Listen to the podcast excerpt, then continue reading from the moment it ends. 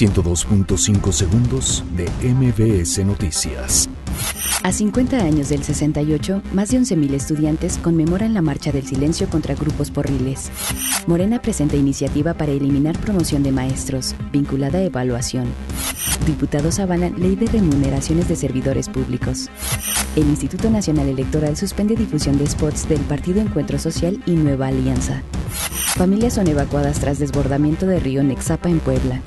El gobernador de Veracruz, Miguel Ángel Yunes, afirma que ya se investiga secuestro de estudiante de medicina en Veracruz.